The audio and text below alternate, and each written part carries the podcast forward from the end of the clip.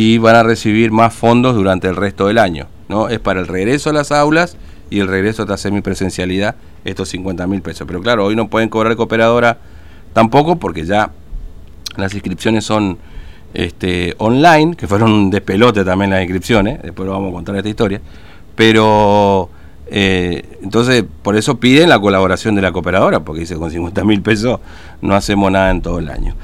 Bueno, 50 minutos de las 10 de la mañana.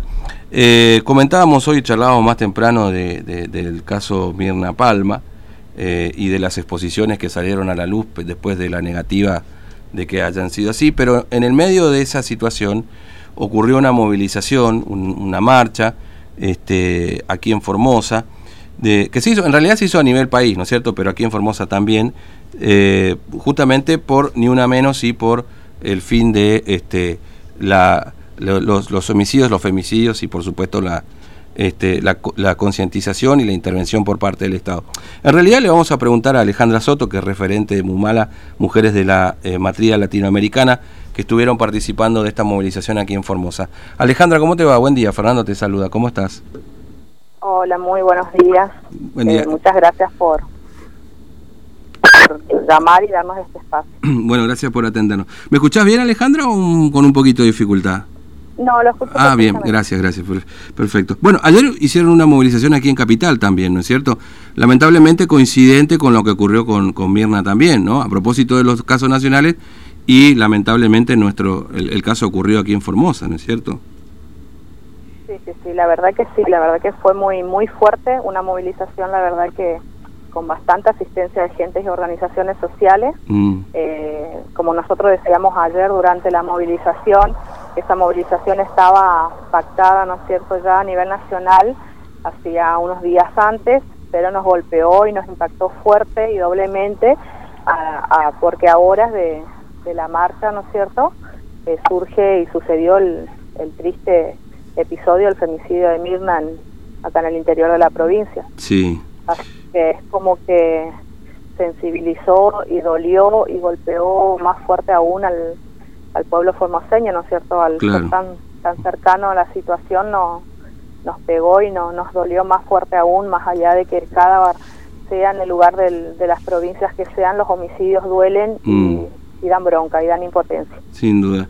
Este, ahora, ayer ustedes se movilizaron hasta tribunales, ¿no es cierto? Eh, eh, ¿qué, es lo que se pide en esta marcha? Porque quizá mucha gente lo ve, ve la manifestación de Ni Una Menos, pero ¿qué, ¿qué, se pide en esta marcha para que se entienda, eh, en definitiva, cuál es el reclamo?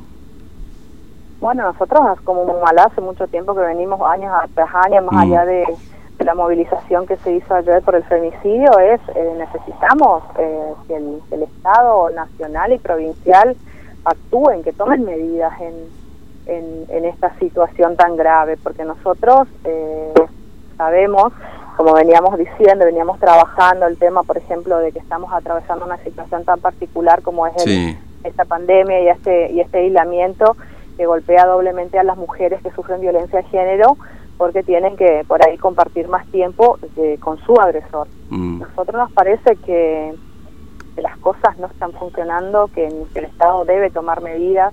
Venimos reclamando que se declare emergencia nacional, en emergencia ni una menos, porque los registros de femicidios son alarmantes. Nosotros como observatorio, nosotros como organización tenemos nuestro observatorio de femicidios y le digo, nosotros les contábamos la triste realidad en las marchas, por ejemplo, con las personas que, con que podíamos charlar, de que nosotros teníamos, ¿no es cierto?, llevábamos eh, en nuestro escrito de, de los números de femicidios hasta el día de la fecha, pero horas por horas se van se van incrementando más más números y es una realidad triste y que duele. Uno que nosotros hasta hace años atrás veníamos reclamando y sabemos lo esencial y lo, necesario que es eh, presupuestos para tomar medidas en estas en estas situaciones. Claro. Ahora, eh, ahora vos decís, sí. Eh, vos decías recién que bueno se reclaman tanto al Estado Nacional y Provincial acciones porque decís las cosas no están funcionando. Y lamentablemente lo de Mirna, que además por supuesto duele, duele el doble, porque además da la sensación de que efectivamente ahí no funcionó lo que debía haber funcionado, digamos, ¿no? Es decir, porque las denuncias estaban, eh, y, en todo caso esta intervención o esta política, tanto del Estado Nacional como provincial, no actuó ahí en este sentido. Me imagino que ahí dolió el doble una vez este, que ustedes se juntaron en esa movilización y charlando, me imagino, ¿no? Sí, duele el doble porque no se tomaron medidas, ni en el de Mirna, ni, el de, ni en el de Úrsula, por ejemplo, que también tenía tantas denuncias, y sin embargo eh, no se tomó cartas en el asunto, inclusive en la manifestación la Fuerza de Seguridad lo que hizo fue reprimir a amigos y, familiares otra vez de Úrsula.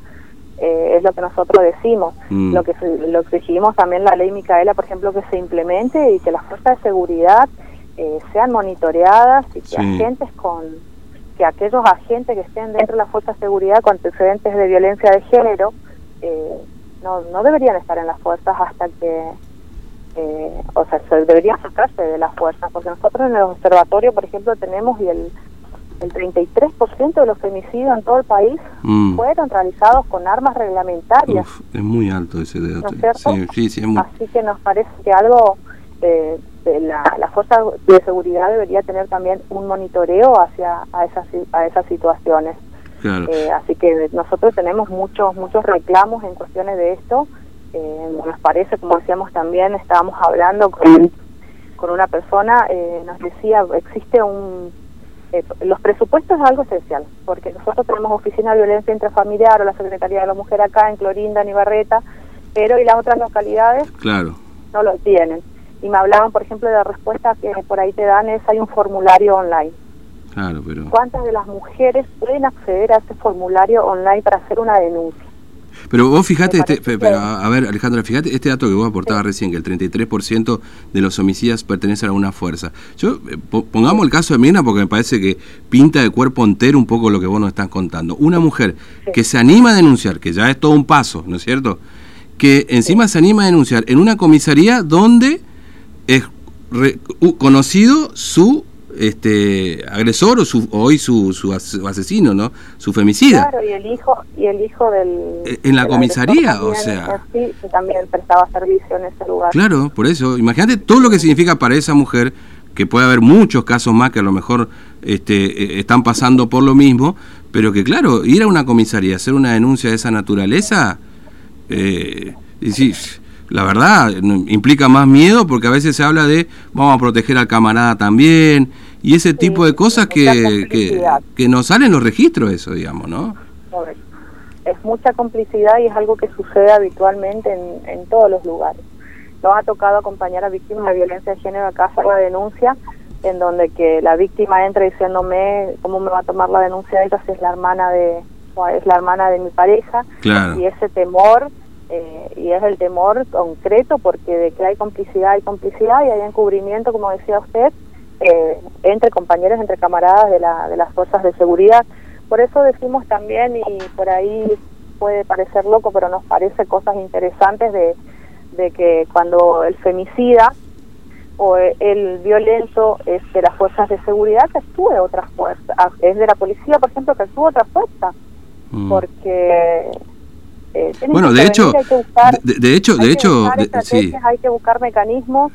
Otra cosa que decimos también el botón antipánico se le puso a las mujeres, que por ahí acá no hay tanto, pero eh, ni siquiera el botón antipánico ha logrado salvar la vida de las mujeres, así que también nosotros creemos que, que el monitoreo debería ir hacia el agresor. Debemos tomar, deben tomar con, con la seriedad que, significa la vida, la cantidad de mujeres que perdieron la vida en este año, todavía no terminamos eh, febrero y mm. estamos en 38 femicidios 50 intentos de femicidios en todo el país.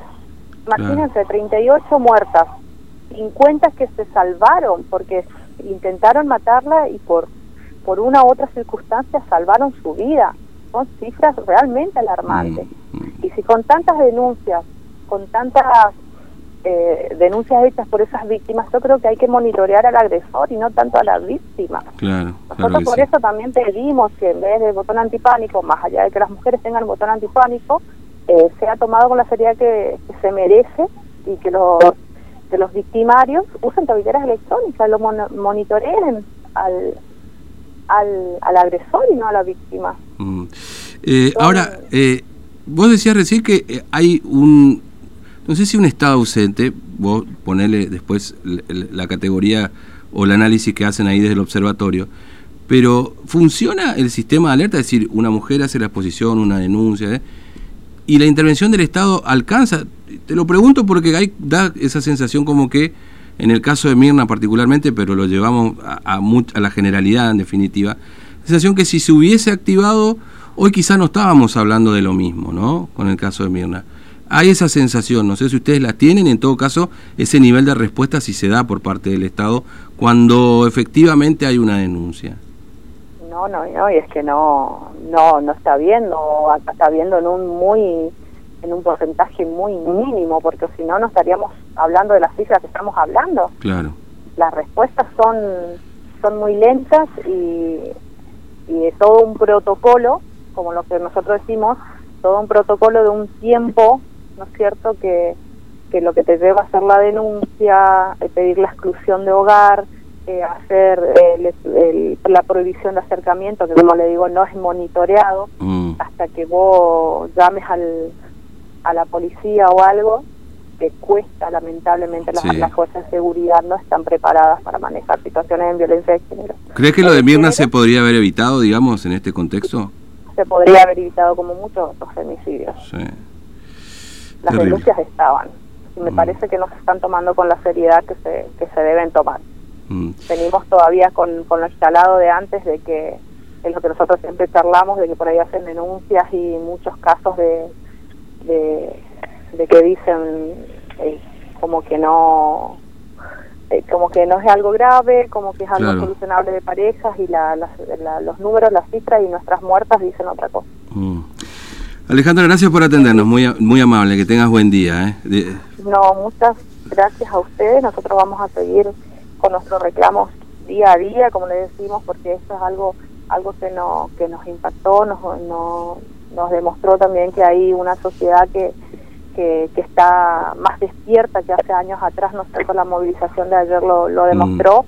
Eh, no, no nos pensamos callar, vamos a seguir exigiendo justicia y vamos a seguir en nuestra lucha para, como nosotros decimos, eh, para tener un futuro más libre de violencia. Eh, creo que todas las mujeres, nuestras niñas, nuestras adolescentes necesitan vivir más libremente. Gracias, gracias Alejandra, muy amable, que tengas buen día. ¿eh? No, muchas gracias a ustedes. Hasta luego. Bueno, Alejandra Soto es referente aquí en Formosa de Mumalá, mujeres de la matria, la matria latinoamericana, que hicieron, bueno,